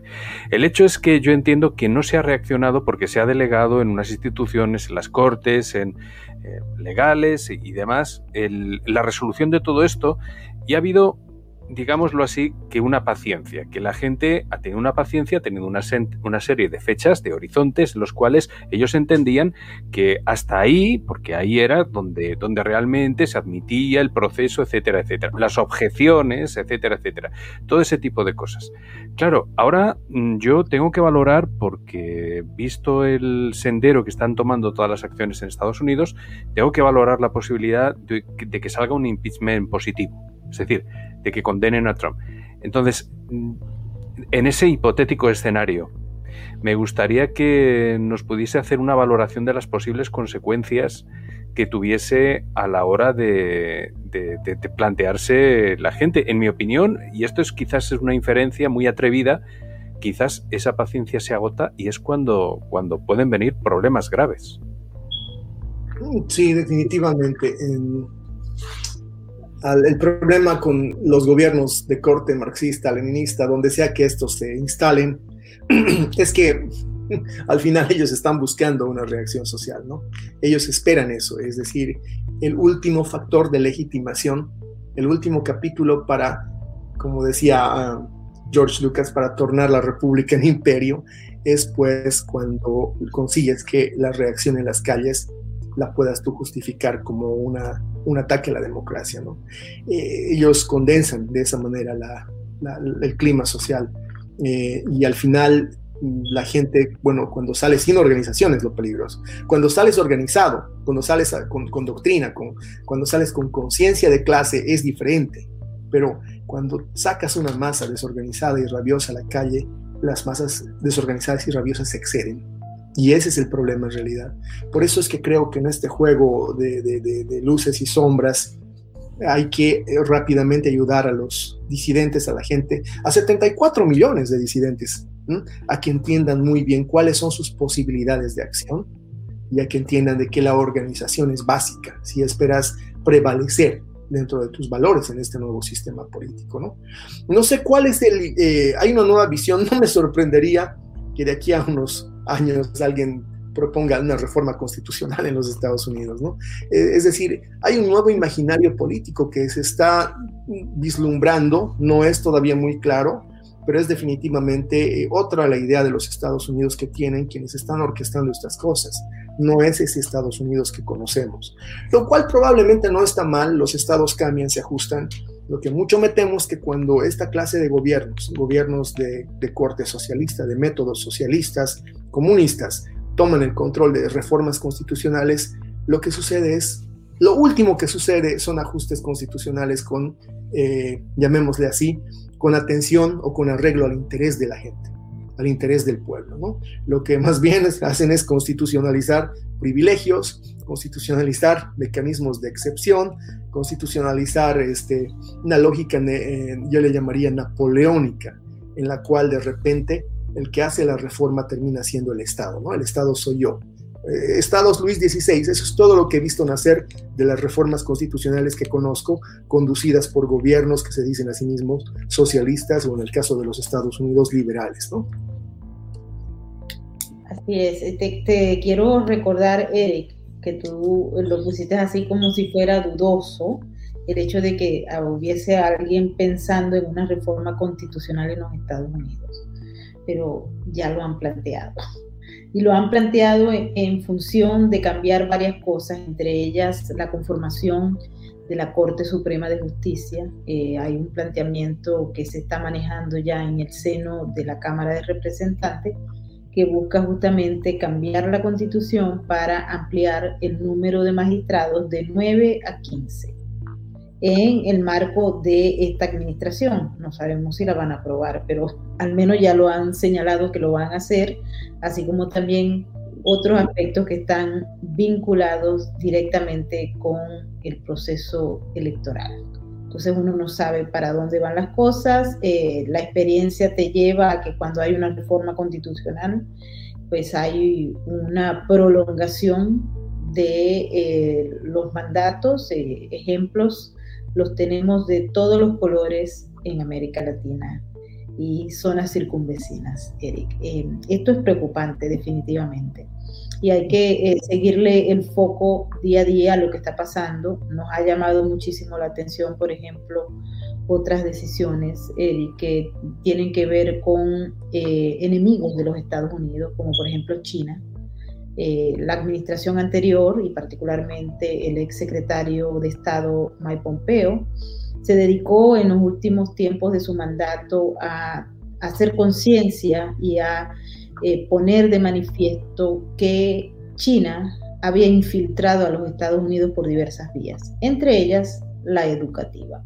Es decir, el Partido Comunista Chino había enviado y eh, financiado la infiltración de todas las universidades, escuelas, centros de creación de, conocimiento, etc. Y bueno, eh, hoy no sé si te fijaste, hubo una decisión, se ha llamado, eh, aquí yo tenía algo que ver con esto, Esta es mm, la revisión de el impacto de China en el sistema educativo de los Estados Unidos. Se ha presentado este reporte que eh, viene una parte pues señalada con lo que se había hecho con la administración anterior, pero ellos han decidido como darle de baja para supuestamente equilibrar y armonizar las relaciones. Y a mí me parece esto muy grave. No sé si ustedes se fijaron en esa decisión que se dio a conocer hoy en la tarde, ya creo que más de las 5 de la tarde. Mm, no, no había estado atento a eso, pero me parece interesante. Luis, ¿tú tienes algún otro detalle sobre eso? Bueno, en la misma línea, eh, aunque, no aunque no va directamente con, la educación, yo sí que tenía, lo he estado examinando y, esto ha sido una noticia que ha sorprendido mucho por, estas latitudes, que ha sido el nombramiento de William eh, J. Barnes, que es eh, el hombre elegido por Biden eh, para dirigir la CIA. Y este señor está financiado millonariamente por medio de, think tanks eh, por el PCC, por el Partido Comunista Chino, y, e incluso esta era una, asociación instrumental intermediaria que se llama Carnegie, y, y, el hombre lo ha puesto a dirigir, a dirigir la CIA, eh, lo cual ha sido, ha sido toda una sorpresa. O sea, un verdadero infiltrado del PCC ya que me estás hablando de la, educación. Esto, esto yo no sé valorarlo, me faltan datos, pero, pero esto es obviamente un, pago, un pago de favores. Es un pago de favores. Es inevitable ver este nombramiento y que a uno le venga a la cabeza el artículo de Times, el artículo de, todas estas eh, relaciones, incluso con fuera de, de Estados Unidos, y, el ver que, que, bueno, de que se ha vendido, se ha troceado la soberanía de Estados Unidos y se le ha regalado a los agentes que estuviesen eh, dispuestos a pagarle la campaña como sea a, Biden. Es, es, algo... Es algo, yo lo siento. en, la lógica, Myrbot, de lo que venimos hablando, de las peligrosas similitudes y métodos que vemos incorporados cada vez en mayor cantidad al repertorio demócrata, eh, venidos por supuesto de la tradición marxista latinoamericana, quiero decirte que la primera acción que eh, Evo Morales tomó en cuanto asumió el poder fue el transformar los, lo que llamamos la currícula educativa, ¿no? Es decir, las escuelas en la teoría marxista, sobre todo Althusser y probablemente Gramsci también, son los aparatos de reproducción del Estado, así le llaman ellos, ¿no? Y el Estado, en, la, terminología marxista, el Estado burgués, que seríamos nosotros, imagino, debe ser deconstruido y el lugar donde se empieza esa revolución es en las escuelas. Entonces, los libros de Santillana, que habían sido traídos desde en un convenio con, con, España, libros carísimos, parte de un proceso de transformación educativa que ocurrió apenas unos tres años antes de la llegada de Morales al poder, después de más de, seguramente 50 años en Bolivia, esa transformación que yo tenía mis objeciones desde muy joven, pero era técnica al final de cuentas, fue abolida de un plumazo y se quemaron cientos de miles de libros. Se los quemaron en un acto anónimo, en un acto seguramente para no despertar los paralelos con alguna otra trágica experiencia similar en Berlín en el 35. Eh, se los quemaron eh, aduciendo que eran documentos de ideologización del imperio, del imperialismo además español, algo que seguramente es uno de los fantasmas que le gusta resucitar gente como Morales eh, para autovalidarse cuando están en momentos de crisis, y nos instauraron una reforma educativa llamada Elizardo Pérez y Abelino Signani, que la estamos tratando hasta el día de hoy de entender, porque han destruido el sistema educativo primario sobre todo, en todo el país. La crisis de identidad es terrible a partir de narrativas que no son contingentes, que le hablan a un país de mestizos, donde probablemente el 60% se reconoce como indígena, pero el 70% es mestizo de eh, ser indígena o de ser blanco. ¿Qué haces con un 70% de gente que está en el interludio de ambas cosas, que no entiende de eh, esencialismos raciales? Se genera una, además, división profunda cuando hay regiones donde tú tienes, como en Santa Cruz, un Estado que funciona, una economía industrial que ha generado bienestar, una región que crece aceleradamente en la economía, y tienes al otro lado la paz, que es prácticamente un apéndice del Poder Ejecutivo, sin capacidad eh, de producir absolutamente nada y dependiendo íntegramente de los servicios que la funcionalidad política produce. ¿no? Es decir, vendiendo servicios, mercados, es una ciudad de mercados. Ah, ¿Cómo eh, esto se, se evita? Es crítico y no sé si estamos en posición de hacerlo, porque cuando el nombre de China suena y, viene a procesos educativos me preocupa muchísimo. Una cosa que me parecía muy llamativa era, mm, tengo un hermano más joven, abogado, que era fan de Frank Miller, de los cómics de Frank Miller, y allá en el 97 le pregunta a mi padre, eh, muy joven él, porque no entendía cómo funcionaba que de repente los legisladores de Esparta le hubieran entregado su gobierno al imperio persa, hubieran traicionado a su rey mientras él estaba en el frente de batalla, en este caso Leónidas, la historia de las Termópilas. Le fue muy difícil a mi hermano entender y es difícil cuando naces dentro de la lógica de un, de un Estado de Derecho, ¿no? ¿Cómo es posible que tus legisladores puedan negociar con una potencia extranjera contra el interés nacional? Pero hay tantas evidencias y hay tantos documentos, el hijo de Joe Biden, Biden, sus implicancias con potencias extranjeras, que te pones a pensar y dices, eh, ¿en qué estamos cuando suena tan fuerte el nombre de China apenas a semanas de haber asumido otra vez el poder? China es una potencia económica, militar, ideológica, con una geopolítica muy clara. Su intervención en los estados latinoamericanos, obviamente a través de los eh, dictadores del socialismo del siglo XXI, ha significado transferencia de eh, personas, tráfico de personas. Ya no podemos determinar en mi país cuánta gente ha venido de China bajo el radar, en una especie de asociación ideológica que ha permitido la trasuntación de fronteras de ciudadanos chinos, que son bienvenidos, pero que alguien debería tener cuenta de cuántos son. Y de repente tienes eh, la explotación minera indiscriminada, algo similar a lo que sucedió en Ecuador con los indígenas y que los confrontó hasta el día de hoy en estas elecciones a Correa y al mundo de, la, sociedad aymara o, quechua. Eh, lo mismo en Bolivia, las explotaciones mineras indiscriminadas, sin ningún tipo de código medioambiental, contaminando ríos. Sin embargo, es ideológico, viene con la patente de nuestra identidad en función de la ideología marxista o comunista y se le permite hacer. Han traído eh, planes de eh, alfabetización, han traído planes de salud, que en realidad son planes de ideologización. La China tiene metido los dedos en muchas cosas de nuestros países. Y ciertamente los Estados Unidos, durante los 10 años o los 8 años del gobierno de, de Obama, tuvo un acercamiento ya muy grande de por sí con la China. Es, es, un acercamiento económico, comercial, en la que sus inversores compran, bueno, buena parte de los capitales eh, en, compañías tradicionalmente americanas, pero cuando empieza a darse esa asociación en términos de cultura, recuerden la revolución cultural china. Entonces te empiezas a preocupar porque la revolución cultural china representó prácticamente la destrucción de la identidad de decenas de nacionalidades. China no es un monolito, ni étnico ni cultural. Hay como no sé cuántas lenguas en la China, tendría que fijarme el Google, y eso implica diferentes culturas y percepciones de mundo que la revolución comunista borró de cuajo todos tuvieron que ser ciudadanos de la República Popular y marxistas y renunciar a sus credos y a todo lo demás. Es complicada la relación con China porque no es un país neutral, no es un país no alineado, es un país con una geopolítica clarísima. Y en los Estados Unidos es de temer definitivamente lo que vaya a suceder cuando la China tiene los dedos puestos en tantas cosas, ¿no?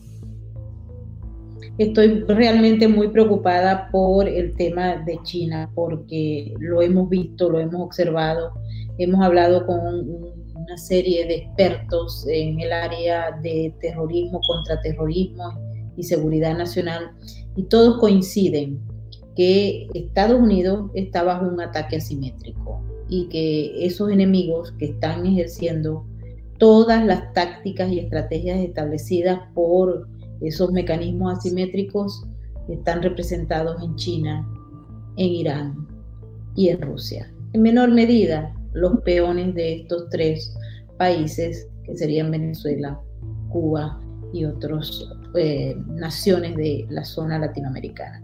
Pero ah, es preocupante, preocupante porque sabemos que hemos venido revisando todos los expedientes que se dieron a conocer el año pasado por el Departamento de Justicia, que no sabemos si eso va a andar otra vez o no, porque se ha dicho que hay algunos que ya no van a estar, y que eh, pues nos llevan a la idea de que China ha penetrado todas las instancias de las instituciones y eso pone en peligro a los Estados Unidos. Así que vamos a seguir ahondando sobre esta materia, vamos a buscar expertos en China que nos traigan mayores detalles, sobre todo Eric y Luis en materia educativa, porque justamente Pompeo hizo hincapié en el tema de que se venían a formar acá, estaban en las mejores universidades, se hacían eh, de las mejores becas, conocían la producción intelectual y académica y se la robaban para desarrollarla en China y eh, con ello pues eh, se llevaban prácticamente lo más importante que hace de los Estados Unidos una gran potencia. Entonces, este tema hay que verlo con un ojo crítico. Nos preocupa también, y tú lo dijiste, Eric, el, el hecho de que eh, se ha señalado abiertamente y hay una serie de evidencias que se han planteado sobre la vinculación de eh, Hunter Biden y Jim Biden con eh, el gobierno chino. Se ha revisado, hay una, computadora que tiene muchos uh, datos, hay gente que ha estado vinculada directamente a los negocios que ahora son testigos. Pero estas personas que han entrado allí no sabemos, ojalá que el Departamento de Justicia haga su trabajo, de verdad que sí, porque de lo contrario hemos perdido muchísimo desde este país. Si me permites un comentario, creo que ese es el siguiente tema que deberíamos atender más allá de lo que es la organización social y la reconstrucción del tejido político de la sociedad americana. Hay que defender las autarquías y todas las entidades independientes del, del poder ejecutivo. Hay que preservar la separación de poderes no puedes permitir que empiecen a tener control de las instancias de control y regulación del mismo Ejecutivo. Porque si eso sucede, que es lo que ha sucedido en Latinoamérica, entonces sí no tienes ya manera de tener ningún nivel de pesos y contrapesos. No hay posibilidad de fiscalización y nadie es accountable, particularmente el Poder Ejecutivo. ¿no? Vamos a tratar de hacer un esfuerzo por supervigilar siempre la actividad en estas entidades que tienen el afán de fiscalizar el, quehacer político, las actividades del Ejecutivo, hay que evitar que, que, se pierda esa capacidad o que pongan interventores, ¿no? Porque al final de cuentas esa es la manera de proceder de los gobiernos comunistas o socialistas. Te ponen interventores, ojalá no lleguemos a los extremos groseros de, Sudamérica o de Latinoamérica, donde son los parientes del presidente quienes están en la Contraloría, en, el Departamento de Investigaciones Financieras, en, lugares neurálgicos donde tú controlas lo que el Poder Ejecutivo hace. Ojalá no se llegue a eso. En, un momento dado, se, eh, desde el Poder Central se confiscó los recursos de las gobernaciones, se le quitó la capacidad de gestión pública, se, judicializó a quienes eran autoridades electas, los representantes del soberano, del constituyente. Hay que vigilar mucho que no avance y empieza por las entidades autárquicas, ¿no? Hay que tener mucha vigilancia de que esas entidades que están con el propósito de controlar al Ejecutivo no sean tomadas como botín de guerra, ¿no? Y no sean puestos, eh, llamemos así, militantes, o lo, que dicen los marxistas, comisarios políticos en esas instancias. Así es. Eh, Luis, ¿tienes algún comentario final? Sí, sí, la verdad que sí. Eh, bueno, todo esto está bastante interesante y la verdad es que no he podido evitar acordarme cuando, cuando Eric ha hablado de, de Santillana, que aterriza y cambia el sistema educativo y todo esto. Bueno, hay que decir que Santillana, aunque ha sufrido varias ventas eh, recientemente, eh, el grupo Santillana, y se ha asociado a su filial, eh, ¿cómo se llama esta otra pública? Sanomi, creo que se llama. bueno, pertenece al grupo Prisa. o pertenecía antes enteramente al Grupo Prisa. El mismo Grupo Prisa al que Evo Morales, al llegar al poder, dio las gracias públicamente en esta cosa entre malvada e ingenua que tiene Evo, que, que suelta esas verdades de una forma casi como un niño, ¿verdad? He roto el jarrón, la pelota es mía, aquí, ¿qué le vamos a hacer? Y, dijo que, le daba las gracias porque prácticamente, porque estaban perdiendo, pero cuando aterriza el grupo Prisa, dice prácticamente, dice, eh, nos escribían el programa. En, el periódico. Y a partir de ahí comenzamos a ganar. Bueno, pues misma editorial, y me parece más que curioso que esos que elevaron al poder a Evo Morales, pues luego vendiesen los libros y cambiasen el sistema educativo. Me ha chocado mucho, me ha chocado mucho la eh, noticia de que China ha advertido que sancionará que, impondrá sanciones, no sé si esto os ha llegado por allí, a los países que eh, no asistan a sus Juegos Olímpicos. O sea, estamos en el punto de totalitarismo tan atroz que se ha permitido, eh, esto lo han publicado en Twitter, ¿eh? que se han permitido amenazar a, todos los países que no se atrevan a que se atrevan a, no ir a sus juegos. Dices, pero, pero por el amor de Dios, ¿qué es esto? No? Bueno, me parece gracioso porque me parece increíblemente osado. Pero bueno, da, yo creo, la visión de impunidad y lo avanzado que tienen esto que llamamos el globalismo, que al final ha sido el dominio de esta potencia. Así es. Y bueno, eh, muchísimas gracias, Eric. Estamos comprometidos para un programa donde vamos a hablar justamente del tema de los valores vamos a tocar a China, porque definitivamente ese es uno de los grandes problemas que tenemos los que vivimos en los Estados Unidos y los que viven en el resto del planeta, ¿ok? Porque esto es un problema global.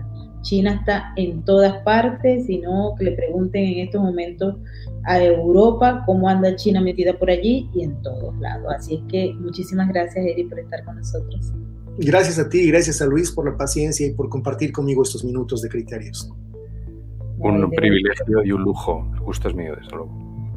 De verdad que sí. Bueno, y hoy quiero mandarles unas palabras de aliento a 86 venezolanos que fueron deportados de Chile por haber violado las leyes de inmigración. Sé lo mal que se sienten. Ayer tuve oportunidad de conversar con muchos y me tocaron el corazón. Difundí un video que me enviaron, hicimos algunos contactos, pero lamentablemente no se pudo bajo ninguna vía eh, parar una deportación. Sé lo triste que es salir de Venezuela huyendo del hambre, de la miseria y de la desolación. Sé lo horrible que es vivir bajo un régimen de la naturaleza criminal de Nicolás Maduro. Ir, huir, buscar libertad, buscar oportunidades en otras tierras y llegar y que todos esos, tal vez los sueños que se habían tejido se desvanecieron en un minuto. Sé que muchos están tristes, descorazonados. No sabemos exactamente qué va a ocurrir en Venezuela con ellos. Pero les mando un abrazo, les mando mi sentimiento de solidaridad y mi deseo porque no bajen la lucha. Hay que mantenerla. Es difícil volver al infierno de donde se salió pero lamentablemente pues el mundo viene poniéndose cada vez más complejo y hay que revisar primero antes de tomar decisiones que marcan la vida. Así que les mando un abrazo a esos 86 venezolanos que fueron llevados de vuelta al infierno. Les mando un beso y mil bendiciones. Quiero agradecerles a todos aquellos que han participado en nuestro super chat. Recuerden que para nosotros es muy importante todas sus opiniones, comentarios. Eh, para mantener esta plataforma también necesitamos like. Luis necesita muchos likes porque son eh, un mecanismo a través del cual esta plataforma no nos entierra en el silencio. Así que los necesitamos. Eh, hemos visto todos los cambios que se han dado en las políticas de todas estas redes sociales y bueno, la política también que hay a nivel nacional de cancelación, pero nosotros vamos a seguir trabajando, buscando nuevas formas para llevarles a ustedes contenidos sin filtros. Quiero agradecerles a todos aquellos también que nos dieron aportes en esta eh, sesión de hoy. Mañana tendremos un programa también muy interesante con expertos de Ecuador que nos van a revisar desde la A a la Z lo que pasó en ese país y cómo vienen esas elecciones de segunda vuelta. Eric, yo sé que has estado muy activo hoy en nuestro grupo de allá de nuestra universidad, porque eh, los elementos que se están planteando de análisis son de verdad que requieren una un programa especial, así que mañana tendremos eh, a dos expertos desde Ecuador que nos van a explicar todo el panorama que estamos viviendo y aquí estaremos Luis y yo presentando entonces esas dos personalidades. Así que nos despedimos, muchísimas gracias a todos y recuerden que la libertad no nos la ganamos, sino que hay que defenderla día a día, no está garantizada. ¿Ok? Chao, chao.